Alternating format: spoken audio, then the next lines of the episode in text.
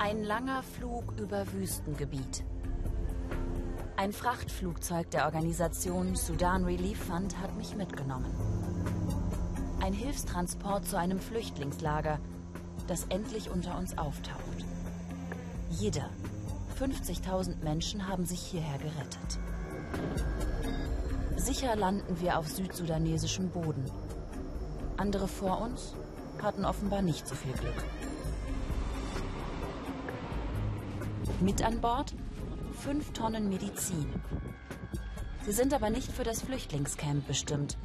Ziel ist ein Krankenhaus in den Nuba-Bergen. Weiter geht's, stundenlang durchs Niemandsland. Irgendwo hier verläuft die Grenze zum Nachbarland Sudan. So genau ist das nicht zu erkennen. Immer wieder kommen uns Flüchtlinge entgegen. Plötzlich wie aus dem Nichts ein Checkpoint.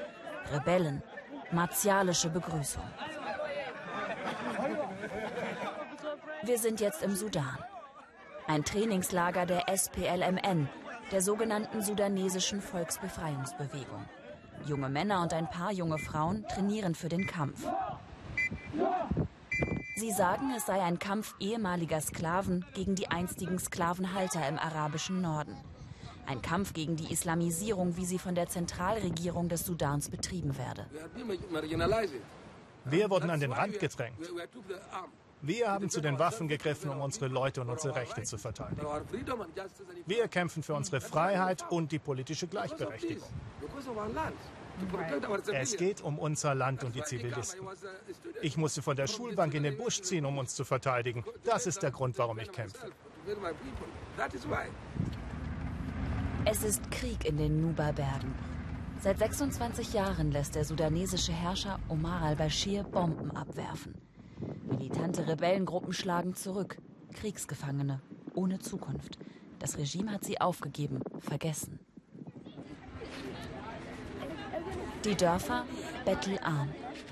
In den Nuba-Bergen sind verschiedene Volksgruppen zu Hause. Moslems und Christen leben hier, so sagen sie selbst, friedlich miteinander. Die medizinische Versorgung katastrophal. Krankenhäuser gibt es kaum. Eines der wenigen wird von einem Arzt aus den USA betrieben. Er will nicht, dass wir die Klinik zeigen, denn sie wurde schon einmal von Regierungstruppen bombardiert. Wir sind alle traumatisiert. Bei jedem Ton hört man genau hin und überlegt. Ist das ein Auto oder ist es eine Antonov oder ein anderes Militärflugzeug? Is that a, is that a vehicle or is it a, is it a, is it a Antonov or a Sukhoi? Ich habe so viele Amputationen gesehen. Wenn die Bomben herunterkommen, dann zerschneiden sie Beine und Arme oder manchmal auch den Kopf. Viele Menschen sterben. Wenn du einen schrillen Ton hörst, ungefähr so, dann hast du zehn Sekunden Zeit. Das ist der Ton der fallenden Bombe. Dann kommt der Einschlag.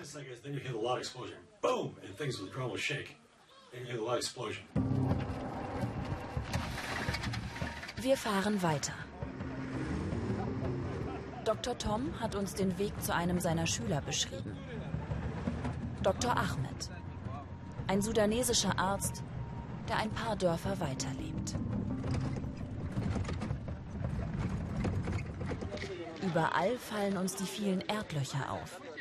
Keine Bombeneinschläge, es sind Schutzlöcher. Endlich treffen wir Dr. Ahmed.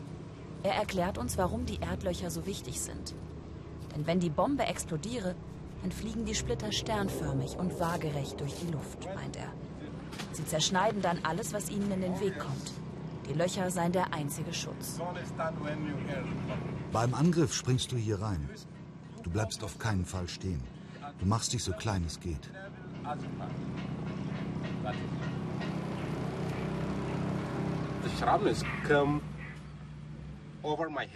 Einmal sind die Splitter direkt über mich hinweggeflogen. Dem Mann neben mir hat es das Gesicht zerschnitten, sein Gehirn kam raus.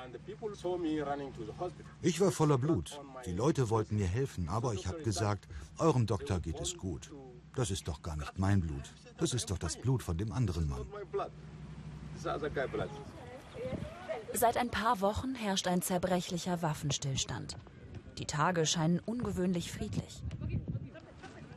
Eine zerbombte Grundschule nebenan und die Erdlöcher sprechen aber eine andere Sprache. Die Angst ist immer da. Die Angst vor der nächsten Bombe und dem todbringenden Geräusch.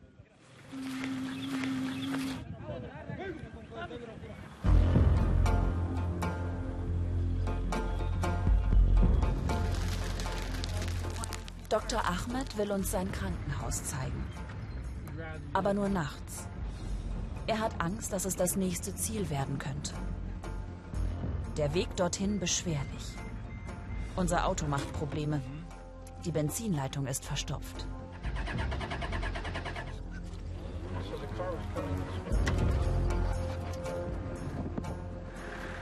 Dann endlich. Schön, dass ihr es geschafft habt.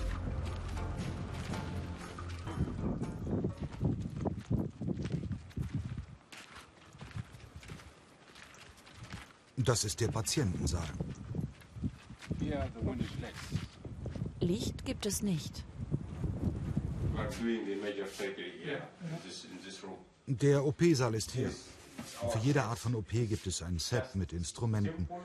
Es gibt nur wenige OP-Sets und sie sind sehr einfach, aber es funktioniert. Wie viele Patienten haben Sie hier schon behandelt? Das waren schon 172 Patienten. Ich habe einen Plan. Ich will das alles in einem eigenen Medikamentenraum lagern. Dann kann ich hier den OP-Saal vergrößern. Die Medizinladung vom Frachtflugzeug ist inzwischen angekommen. Die Spende der Hilfsorganisation wird hier dringend gebraucht. Am nächsten Morgen brechen wir auf, verlassen die Nuba-Berge eine Region, die unwirklich schön im Licht liegt. Eine Region wie von der Welt vergessen.